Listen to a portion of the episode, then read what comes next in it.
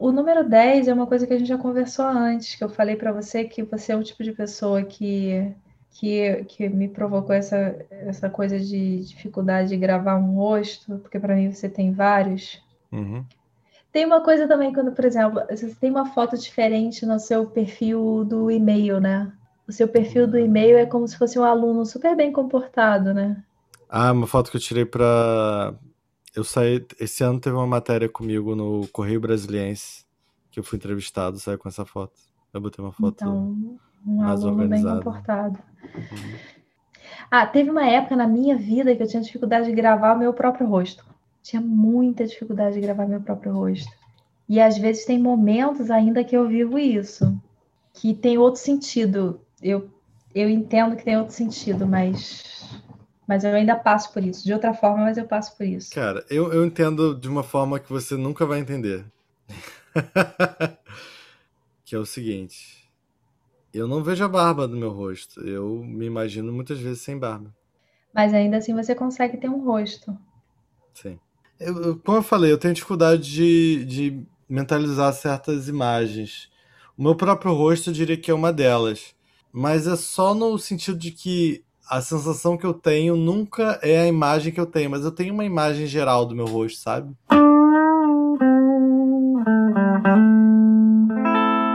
Infinito Cast. Eu tenho uma amiga que ela sempre fala assim, é, ela lembra quando ela era mais nova, que ela dizia, ela, ela, ela, ela, ela, é, uma- ela é muito amiga minha, ela é, ela é uma das minhas é, amigas assim, muito, muito mais próximas.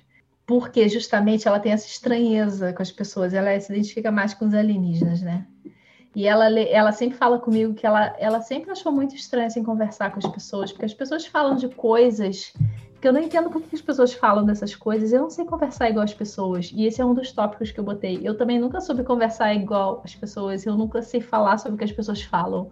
Parece que sempre que eu falo é uma coisa assim que as pessoas nunca conversam sobre e as pessoas têm um- um- uma forma de conversar que eu não consigo alcançar. É uma incapacidade minha, é uma inabilidade, sei lá. E aí ela descobriu que era muito atrativo para as pessoas que ela dissesse assim: ah, a gente pode fazer uma coisa lá na minha casa, tem uma quadra no meu play. Ela, ela sempre fala isso, ela, a gente ri muito, assim, porque como você fala pra pessoa assim, ah, vamos fazer um churrasco lá na minha casa, tem uma quadra no meu play. Eu entendo. Eu entendo. Eu entendo, eu entendo, Entendeu mas eu isso? queria dizer que eu entendo do ponto de vista dela, inclusive. Eu, eu queria exemplos. O que, que é difícil de, de falar? Porque eu entendo, porque eu entendo, essa- eu entendo essa dificuldade, porque eu, eu sou igual a vocês, mas ao mesmo tempo eu acho que eu também consigo, eu sou tipo anfíbio. Eu consigo enganar essas Eu acho que eu consigo enganar. Você entende? Eu consigo Entendo. enganar essas pessoas, fingir que eu sou uma pessoa normal. Então, quando eu era mais nova, eu não entendia por que, que as pessoas falavam daquelas coisas, mas eu entendia que as pessoas se entrosavam muito bem e eu era uma pessoa que não conseguia me entrosar e nem falar sobre aquelas coisas. Para mim não fazia, não era natural que as, que as pessoas tivessem aquele tipo de assunto, mas era um tipo de assunto batido e que todo mundo tinha, mas que para mim não era natural. E eu não sabia enganar. Hoje em Não, dia, eu sei enganar, só que eu não me disponho a isso. São poucas ocasiões que eu abro um pouquinho. Eu tenho uma coisa que, que é pra mim engraçadíssima, mas eu eu sempre me achei outsider, sempre me achei uma pessoa dista- diferente das outras no contexto de colégio. E ao mesmo tempo eu nunca fui super excluído por um motivo muito muito engraçado, eu diria.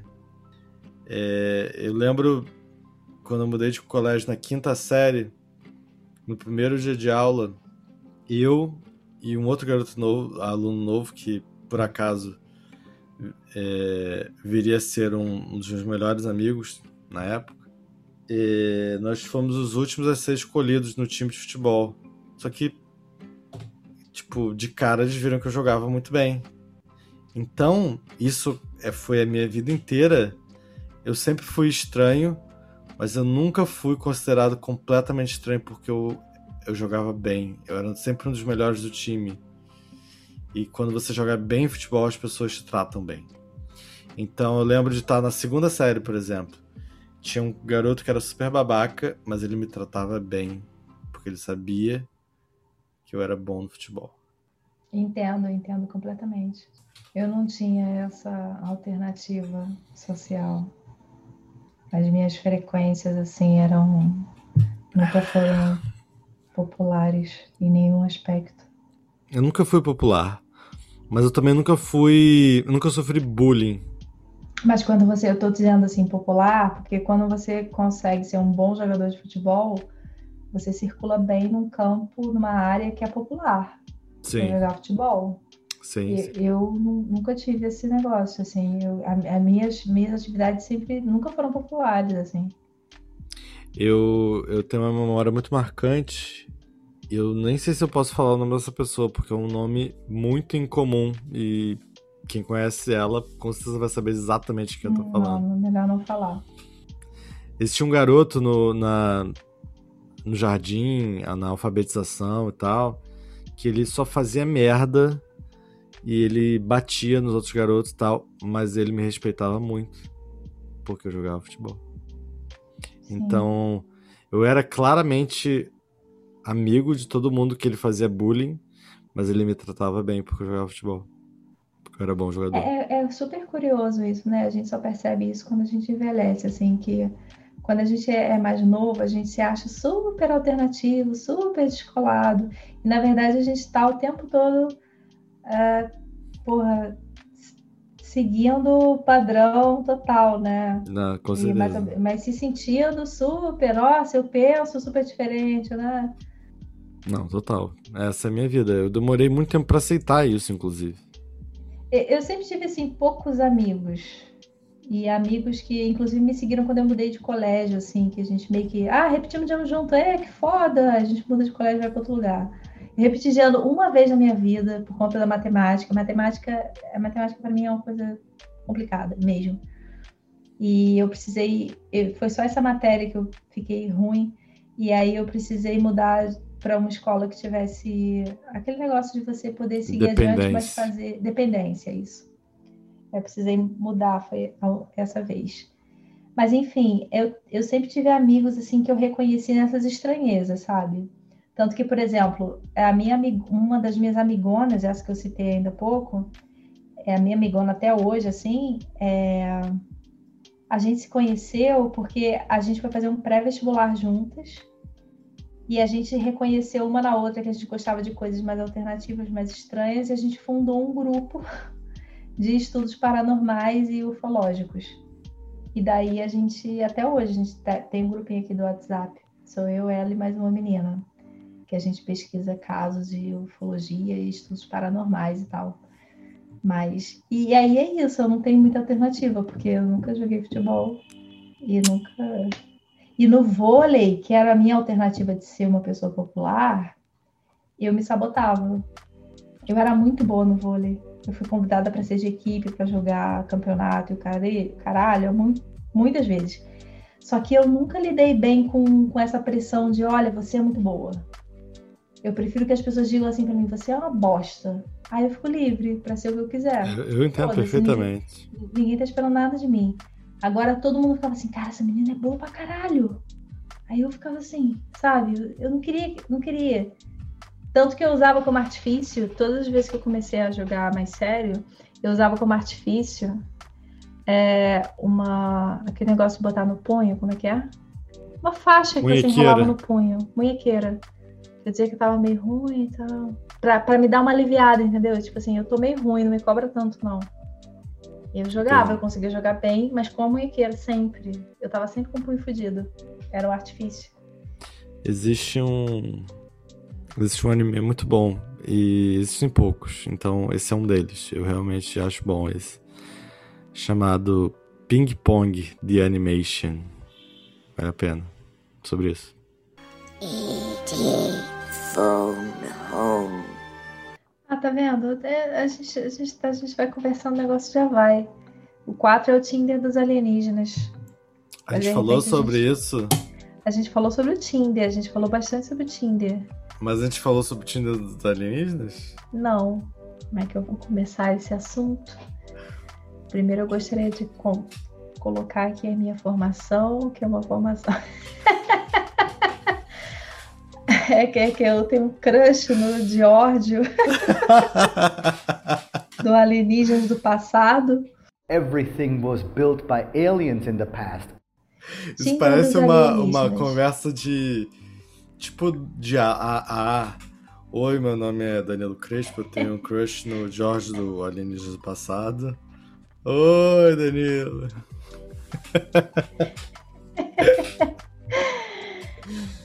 Eu tenho um crush em alienígenas.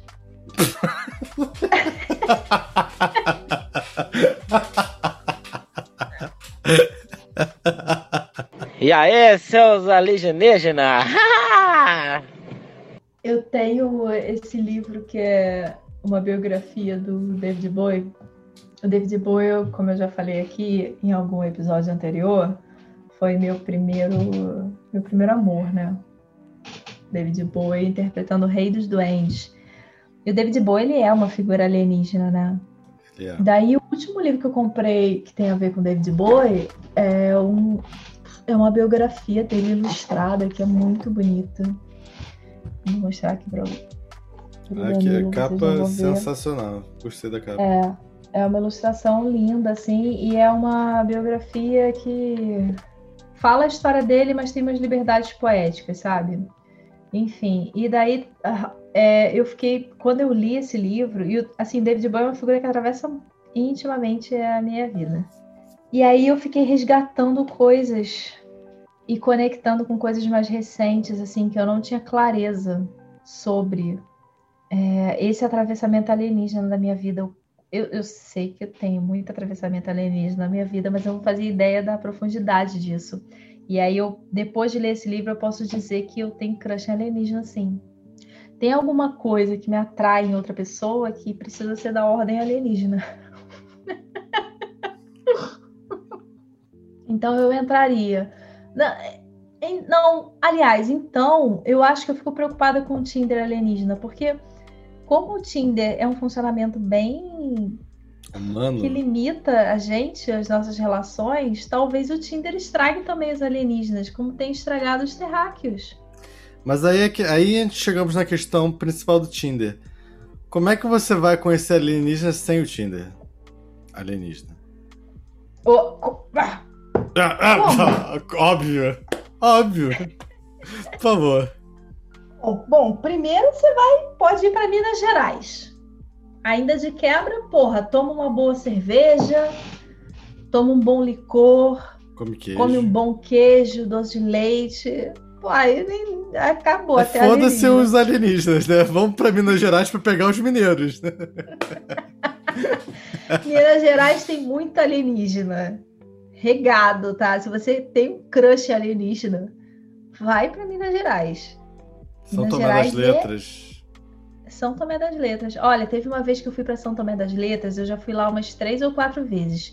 Teve uma vez que eu fui, que eu tava num lugar próximo, assim, uma cidade próxima, e eu fui e em um dia eu vi três OVNIs. Três OVNIs. Pô, você devia estar tomando as paradas maneiras. Não tomei nada. Tomei nada. É, tem aí possibilidade, gente. Fora do Tinder também há a vida. É preciso afirmar isso para as pessoas. Fora Isso é, do Tinder também a um- vida. Especialmente em Minas Gerais. Fica aí a um dica. sopro. É. Para quem curte os aliens, um sopro de esperança. Eu tô querendo fazer uma viagem, cara. Isso aí é para é um projeto a médio prazo para o meu apocalipse móvel. Eu quero fazer uma viagem para Colares, que é o lugar onde aconteceu o caso da Operação Prato, que é um dos casos de ufologia mais conhecidos no mundo. É. Eu diria, analisando, né, a modéstia parte pelo que eu conheço de casos ufológicos, que a Operação Prato, que acontece ali na Amazônia, mais interessante ainda do que o caso Roosevelt. O caso Roosevelt é muito bombástico e tudo, né? A Operação Prato, ela tem muito mais elementos. É absurdamente rica e até hoje os ufólogos vão para lá, frequentam e segundo relatos, né? Que eu antes do, do apocalipse eu frequentava é, reuniões ufológicas, né? É, a galera continua tendo encontros lá com extraterrestres. E é uma praia, é uma praia absurdamente incrível, assim. Sabe aquele lugar que é que você fica impressionada, assim, dá um certo medo, mas é de beleza, sabe? Muito louco. Eu queria muito ir para lá. Tem um amigo meu que ele, ele é ufólogo e ele é. Ele atualmente não está trabalhando com, diretamente com casos, tá? Mas ele já trabalhou. E aí eu lembro que eu fui uma vez no encontro de ufologia junto com ele, e aí a gente estava escutando um cara, um militar que participou da Operação Pratos, relatos bizarros. Eles começaram a mostrar fotos da praia. E eu falei, porra, caralho, quero muito nesse lugar. Eu olhei para ele e falei, caralho, quero também, mas porra, mó medo do cacete. Tipo, a gente vai para isso, vai ser abduzido lá, vai levar a gente. Eu fico. Isso que eu falo agora talvez soe muito mal. Mas é o seguinte. Tipo, a impressão que eu tenho é que. Eu, eu, sinto que tem gente que leva isso a sério, mas tem gente que tá lá, mas não. Sabe? Não. Não acrescenta nada. Tá, eu posso pensar nisso, mas dentro de muitas ca categorias. O que, que você quer dizer? Eu quero dizer de pessoas que são claramente charlatões, esse tipo de coisa. Ah, tá. Ah, mas olha só, deixa eu te falar uma coisa aqui que eu acho que qualquer lugar, qualquer área de conhecimento, veja bem, área de conhecimento, seja científica ou não, existem pessoas que não têm nada a ver. Concordo, concordo. É... é... porque se costuma falar essas coisas de charlatão nessas áreas que são mais tabu, que não são ciência, que, ou que não são reconhecidas dentro de uma categoria científica, não sei o que, respaldada pela universidade dos caralho, não sei o que. Mas qualquer lugar existem pessoas que estão nessa. Isso, são, são charlatões, é isso. Tu com essa vibe aí só pode ter sido, tu, tu, tu veio de Vênus, Plutão, Marte, Júpiter, Aquário. Tu é chip chipado, os ET te chiparam, irmão. Tu não tem veia, tu tem fibra ótica. O teu coração é de alumínio, tu não morre, tu já tem um milhão de anos e tu não sabe. Você conhece o mistério das máscaras de chumbo? É de Friburgo? Não, de Niterói. De. Ah, de Niterói, que os caras sobem numa montanha. Isso. Não é essa? É. Conheço. É perto os caras da casa. Parece que tomam o negócio, né? Então, ingerem um... É, isso, esse mesmo. É... Eles estão com máscaras de chumbo. Uhum. E. Que são máscaras contra. que protegem contra radiação, sei lá, uma parada dessa. Eles e eles tomam. Né? Eles tomam uma cápsula. Uhum. E tem, eles deixam um bilhete que é tipo assim. Quatro e meia. Chegar no lugar seis e meia, ingerir cápsula. E aí, proteger metais, aguardar sinal máscara. Uma coisa assim. Uhum. Eu conheço esse caso. Eu tenho uma, eu tenho uma coleção de revista UFO, que aliás foi, foi uma herança muito boa de um namorado que eu tive nada a ver. Acho que ele me deixou de herança uma coleção da UFO, que tem tipo a primeira edição da UFO. Eu tenho uma porrada de UFO que ele me deixou de herança, assim. Tipo, o namorado não tinha nada a ver. Mas ele me deixou as UFOs. É... Mas uma das UFOs que eu tenho aqui de herança desse, namorado, desse ex-namorado, nada a ver, é... tem esse caso das máscaras de chumbo. Eu vou procurar aqui para te, pra te mostrar um dia. Então, isso, isso é perto da minha casa. É. Inclusive, vou mudar, né, agora. Vou ficar mais perto ainda. Uhum. Vamos ver, né? Se o Jorge um dia entrar no Tinder. Aquele cabelo arrepiado. É...